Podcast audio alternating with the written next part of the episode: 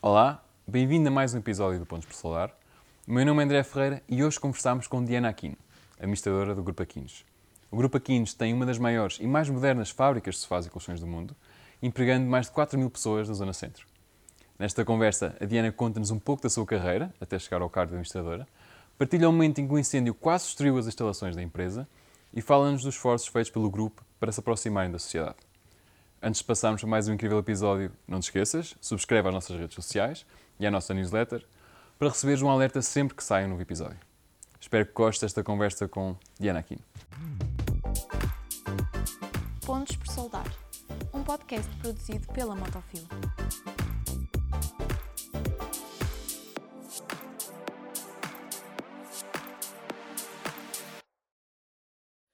Obrigado, Diana, por estar aqui. Obrigada, eu. Porquê é que deveríamos estar sentados em sofás aquinos e não nestes? Eu, por acaso, não reparei se este era feito pela Aquinos. Uh, porquê? Porque nós aliamos sempre o conforto à qualidade uh, nos nossos produtos, principalmente no, nos sofás. Uh, e, e, foi sempre esse o nosso mote, desde muito cedo. Foi aliar conforto à qualidade e com isso tentar tornar acessível esse tipo de produto ao maior número de pessoas. Uhum. Vamos dar aqui um bocado de contexto, o que é que é o grupo, qual é que é o seu core business, onde está, quantas pessoas okay. tem. Então, uh, nós somos uh, indústria do conforto, costumamos dizer isso, somos uma, uma indústria de conforto. O nosso core business é a produção de sofás, colchões, somias, bases, etc. Camas também. Uh, para além disso, também temos, fazemos algumas das matérias-primas mais importantes, como as molas para os colchões e a espuma para ambas uhum. as coisas. Nós, neste momento, temos algumas unidades internacionais. Temos na, na Polónia e na França. Uh, mas a nossa sede continua a ser no, no, no sítio onde tudo começou, que é em Tábua, perto, entre Coimbra e Viseu. Uh, e lá temos uh, as empresas maiores, digamos assim, que é a Aquinos e a Novaki, um, que são as duas grandes pilares, não, digamos assim. Um, só naquela zona, para além de Tábua, também temos unidades em Nelas e no Carregal de Sal, só naquela zona somos à volta de 3 mil pessoas, mais coisa, menos coisa. Juntando a isso, ainda temos também o retalho, uh, o gato preto e a colchonete, uh, que é uma área completamente nova uh, e que adquirimos há cerca de 3 anos, 4 anos. Mas isto agora? Ou seja, aqui nos começou com 10 pessoas.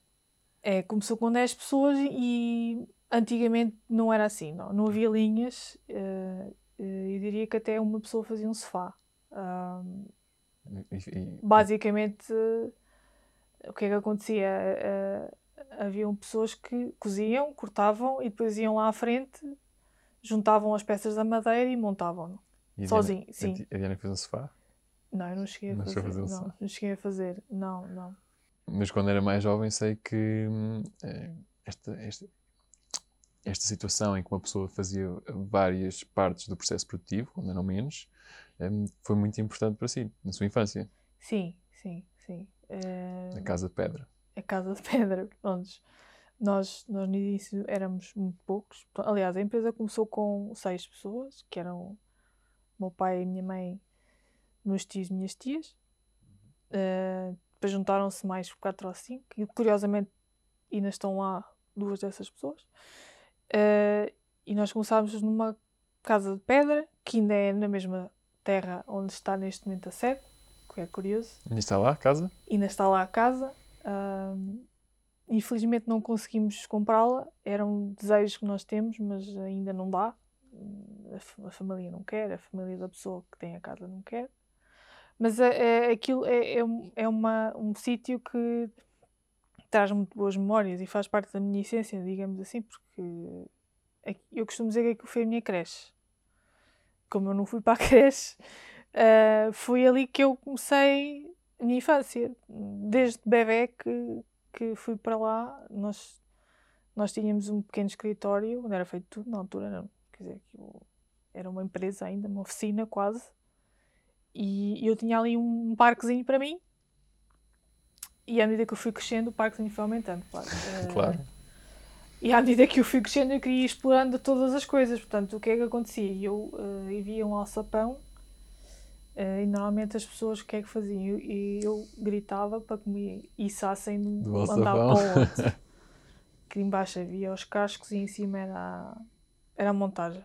Eh, numa dessas vezes que eu resolvi ir pelas escadas, porque ao lado havia umas escadas, eu caí eh, e fiquei com os dentes eh, deformados. Foi assim uma coisa até bastante traumática. Eu não me lembro, foi o que vale, mas eh, quem se lembra diz que não foi muito bom.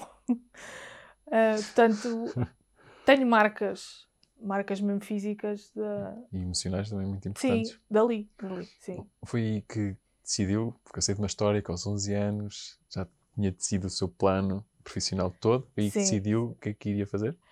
É assim, hum, agora é uma coisa que não é muito usual, mas na altura era quando era eu e o meu primo, que temos mais ou menos a mesma idade, e nós, nós desde muito novos começámos a ir para lá, nos verões e aos fins de semana, para brincar. É uma coisa que hoje não se pode fazer, não, é? não podem Uhum. andar crianças lá dentro. Nas fábricas, sim.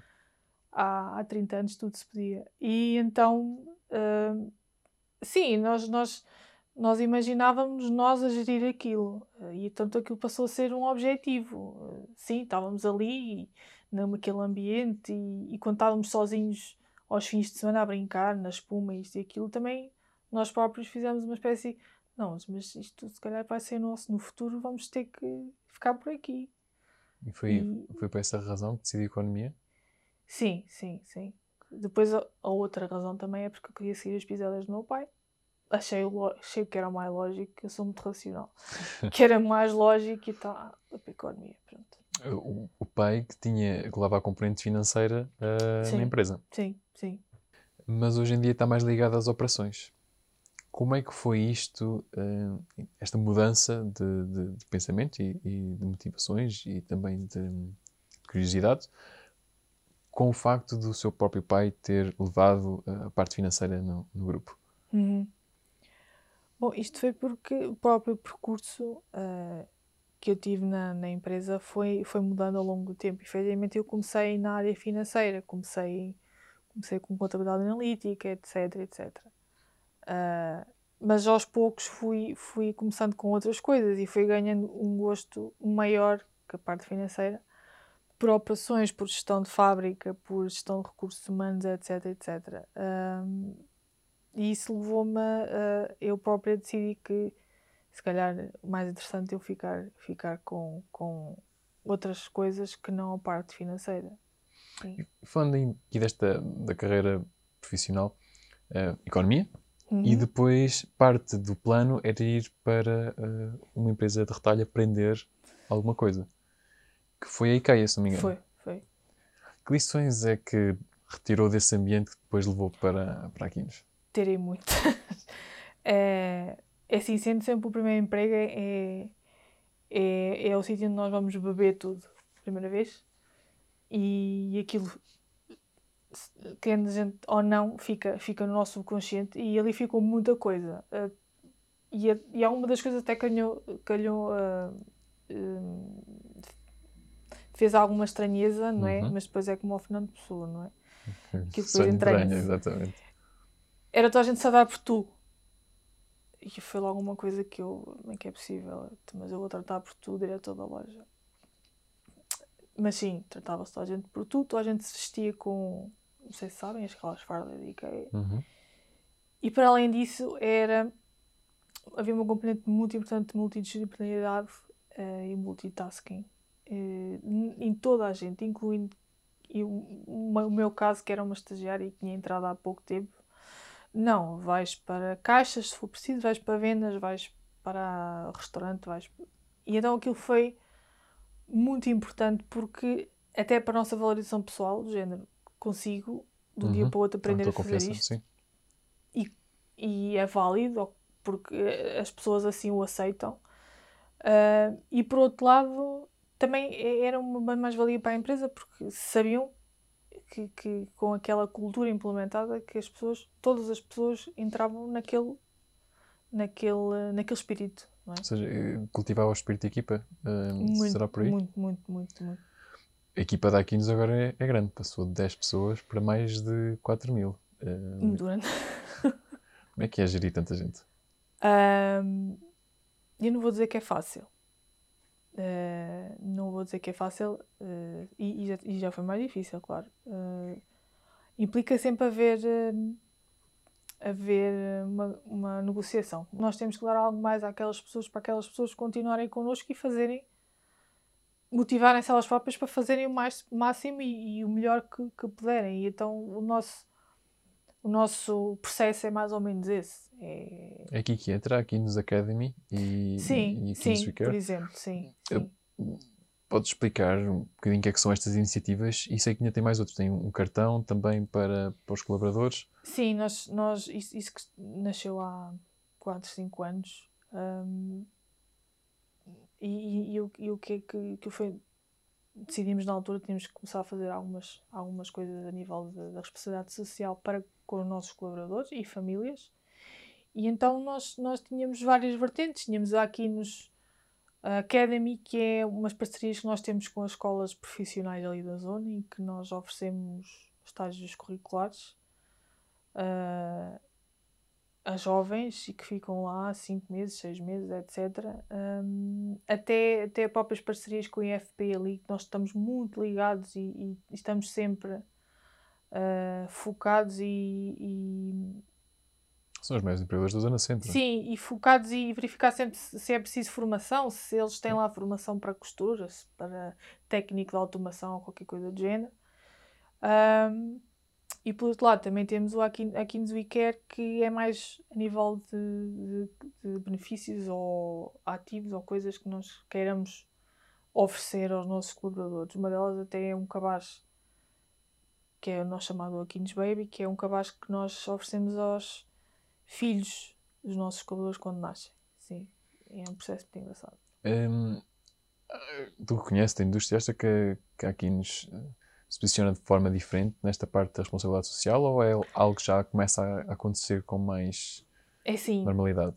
Eu, eu diria que aqui nos tem que se posicionar ali, tem que ser diferente, porque nós já somos demasiado grandes e nós somos quase que levados a que tenhamos uma posição em relação à responsabilidade social, porque a sociedade assim o pede e nós temos que fazer. Eu acho que é uma uma, uma, uma associação que Sim. tem que ser feita agora uh, quase diariamente. Não é quando acontece alguma coisa. Isso também é óbvio que sim, quando acontecem tragédias ou algo precisa de ajuda sim. ou qualquer coisa assim.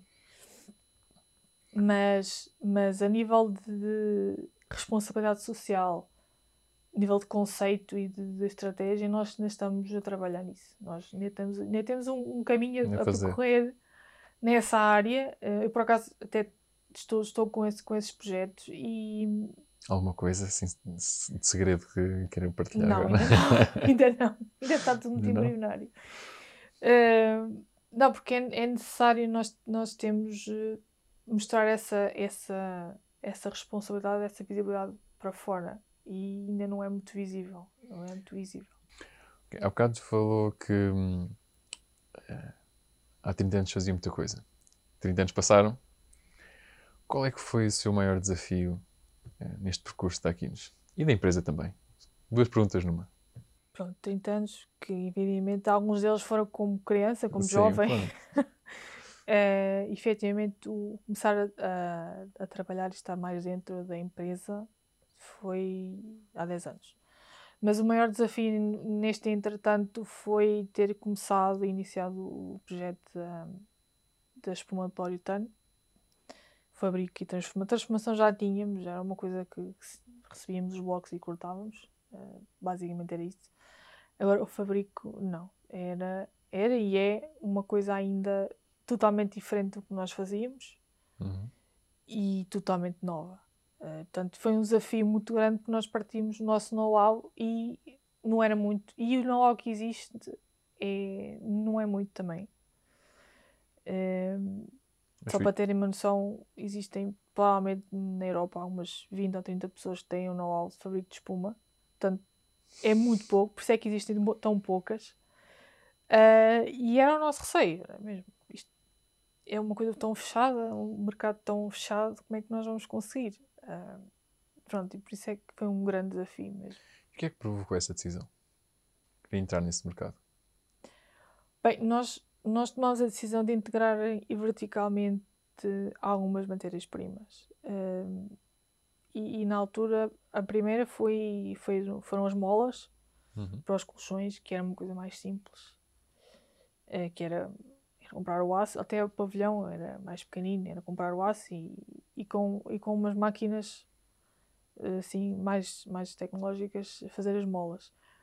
Depois nós decidimos enverdar pela fibra, fibra poliéster, que também não era uma coisa, um processo muito complicado. Uh, e depois foi a espuma. Obviamente que, que, tivemos que pôr um projeto e fazer aqueles processos todos. Uhum. O licenciamento é uma coisa que ainda bem que é assim. Eu costumo dizer que é complicado e a burocracia em Portugal é chata, mas ainda bem que é assim, porque nós ficamos salvaguardados em muitas coisas. Um, e decidimos enverdar porque era uma vantagem competitiva. Nós tínhamos que integrá-la, entregá-la no nosso, no nosso grupo. Esta parte da burocracia um, ser algo necessário, mas também importante, tem a ver com algum, algum tema de segurança e qualidade? Sim. Essencialmente sim. é, é, é. Sim, eu, o fabrico de espuma de poliuretano é esta. Sim uh, obrigam-me uma série de leis a nível da Comissão Europeia. Um, sim, nós somos obrigados a cumprir com uma série de regras, a nível, mesmo a nível de construção e depois a nível do, do dia a dia, sim.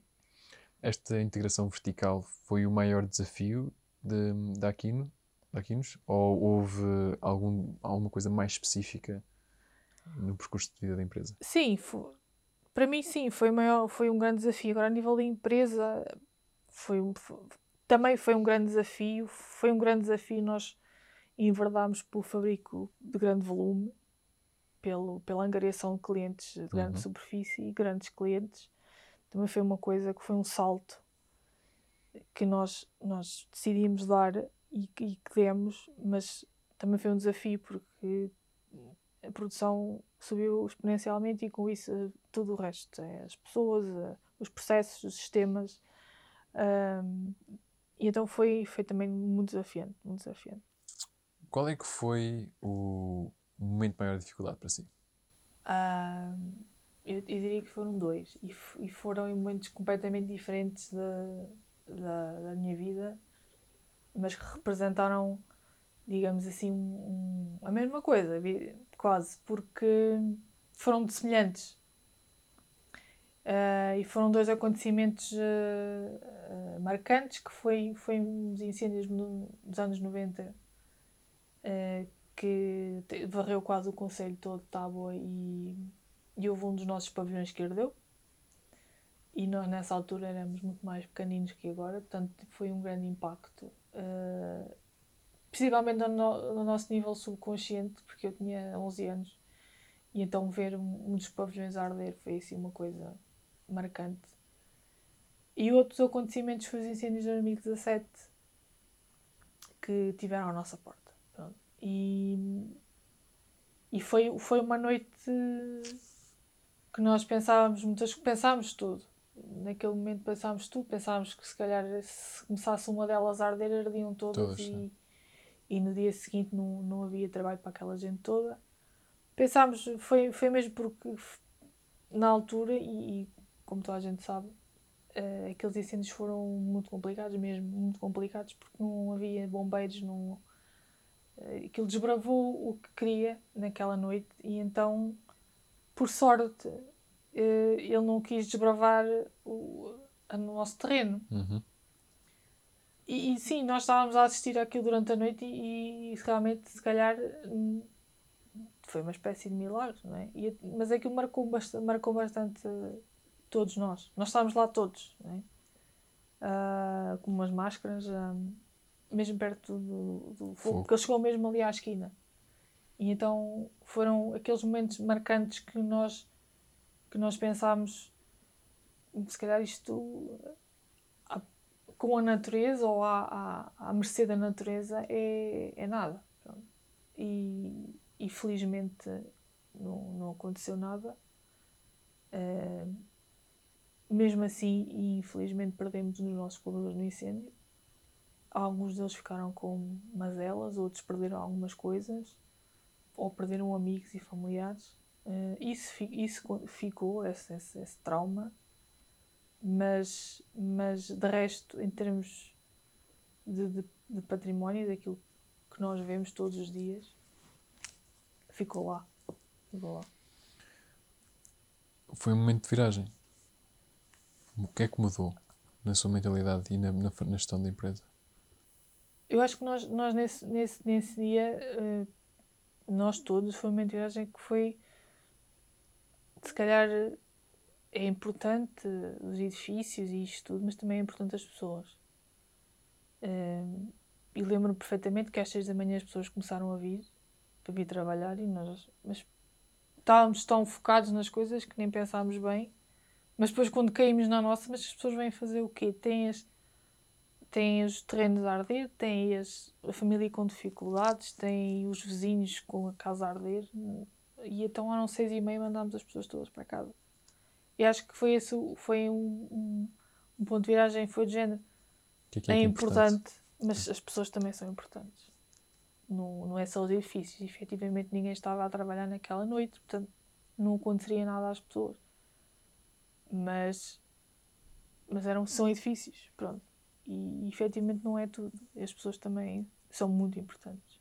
E tá, e nós tínhamos, nós temos um carro de bombeiros, nosso, uh, muito velho, mas naquela altura ajudou. Uh, depois telefonámos para, para a Proteção Civil, olha, é só para vos lembrar que nós temos aqui indústria química e que convém não arder. Portanto, se puderem vir para cá um carro, então veio outro carro. E foi isso que ajudou. É, é assegurar o, é. o, incêndio. Os outros carros que estavam disponíveis lá em Tábua tiveram que ir para a vila. A Tábua foi a única que não. que, que acolheu quase toda a gente ali à volta. Era a única estrada que estava transitável até. Tacoma, acho eu, sim. Portanto, todas as pessoas de Arganil, de Oliveira, vieram para ali. Um, e não, não haviam carros, bombeiros, não havia nada. Não... Sim, sim, as grandes críticas foram essas, não é? É bem, cara, podem ser críticas, porque nós sabíamos o que é que estava a passar. A maior parte deles ficaram presos noutros sítios, sim. porque as estradas estavam todas bloqueadas. É, foi, foi uma época assim um bocado. Foram três dias é, complicados. É, as pessoas não conseguem antecipar até as coisas acontecerem, não é? Só depois. Não, e depois acabaram por ficar lá uh, cerca de 15 colaboradores. Uh, nós depois fizemos um agradecimento público e uma série de coisas. Pronto. Que não foram para casa e que ajudaram ali a pegar nas mangueiras e a abrir os, os, os carreteiros e aquelas coisas todas. Os hidrantes. Uhum. Uh, para não beijo lá acoplarem as deles ou as nossas, que a gente também tem obrigado a ter. Algumas mangueiras, sim. E a ligar aquilo e, e a pôr, hum, principalmente a partir de, do momento em que estava mais ou menos controlado, mas haviam pequenos focos aqui, outros ali, e já no, os bombeiros já tinham ido para o outro lado, já conseguiram desbravar estradas, não sei para onde, foram para onde era mais preciso.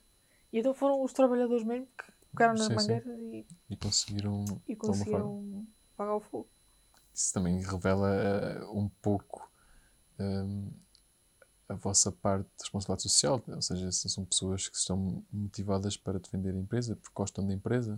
Sim, sim, sim. Algumas, algumas delas, nós temos lá cerca de 40 pessoas com 30 anos de casa. Não, já são mais, são mais, são mais. Um, nunca fizeram outra coisa na vida, então é aquilo é como, é, é como se fosse Casa deles. Casa deles. É.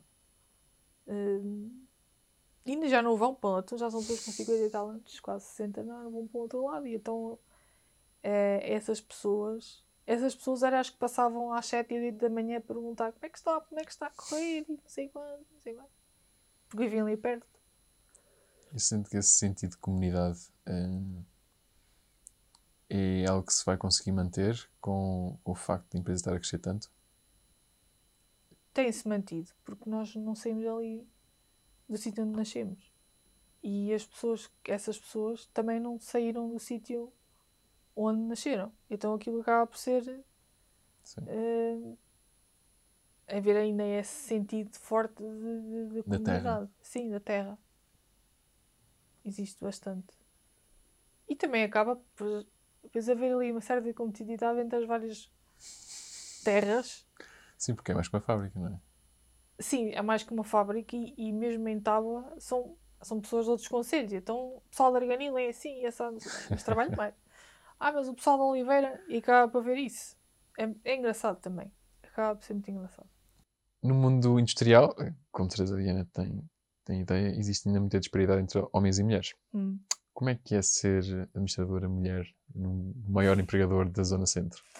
Ahm, também é um desafio, também é um desafio. Ahm, eu sou a única mulher, nós somos, nós somos cinco administradores e eu sou a única mulher.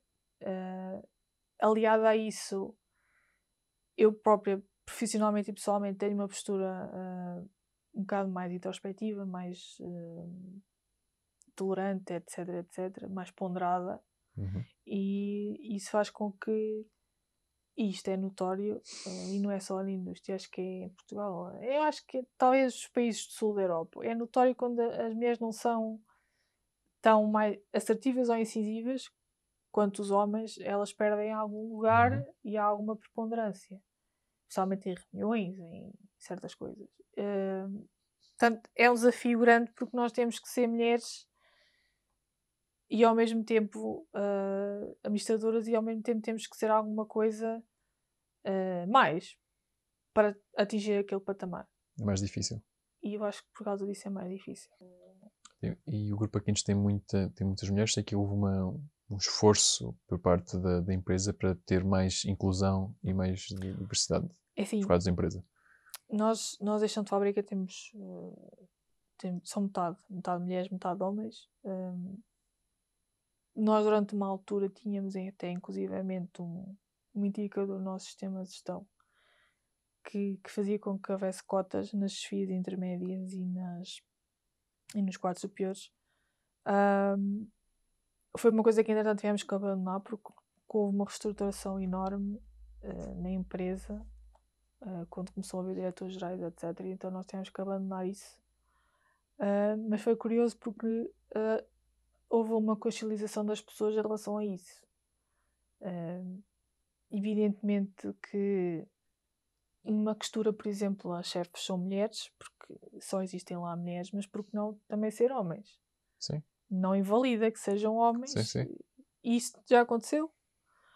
Ou vice-versa, porque é que as mulheres não podem ser chefes de uma carpintaria? Também já aconteceu, e, aliás, ainda, ainda, ainda, ainda, ainda acontece. Uma, uma mulher chefe de, de uma zona da carpintaria. Portanto, ah, o que nós tentámos é que houvesse ali mais mulheres na- na- nos quadros superiores, mas a nossa ideia mesmo era virar um bocado o bico ao prego. sim. Sim, era, era tentar, porque existe ainda um, algum, algum, eu não digo que é preconceito, mas é, é uma coisa que está enraizada na nossa cultura, que é os homens não podem costurar, as mulheres numa carpintaria se calhar não se, não se adaptam bem.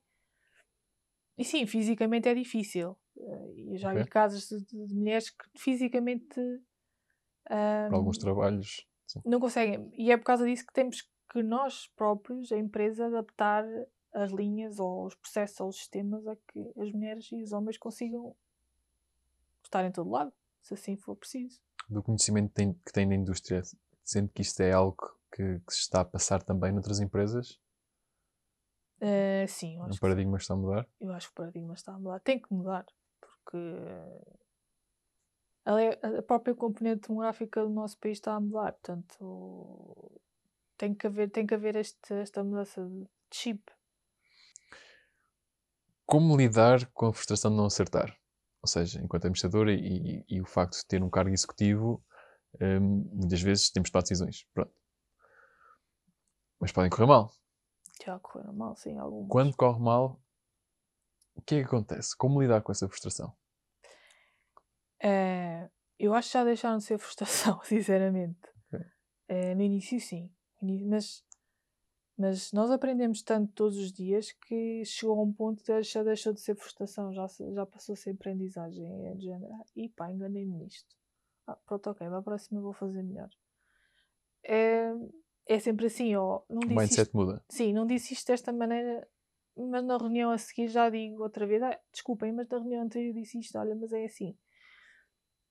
Já, já deixou de ser, eu acho que isto passa muito pelo crescimento próprio da pessoa, sim. É, é, e nós acho que começamos a desvalorizar certas coisas, do género, o que é que vão pensar, o que é que não vão pensar, etc. Então, se serve só para nós, não, não, isto deixa de ser frustração porque somos nós próprios que controlamos isto, então é, é uma aprendizagem. Nestas tomadas de decisão, como é que para pa- para pensar, para decidir?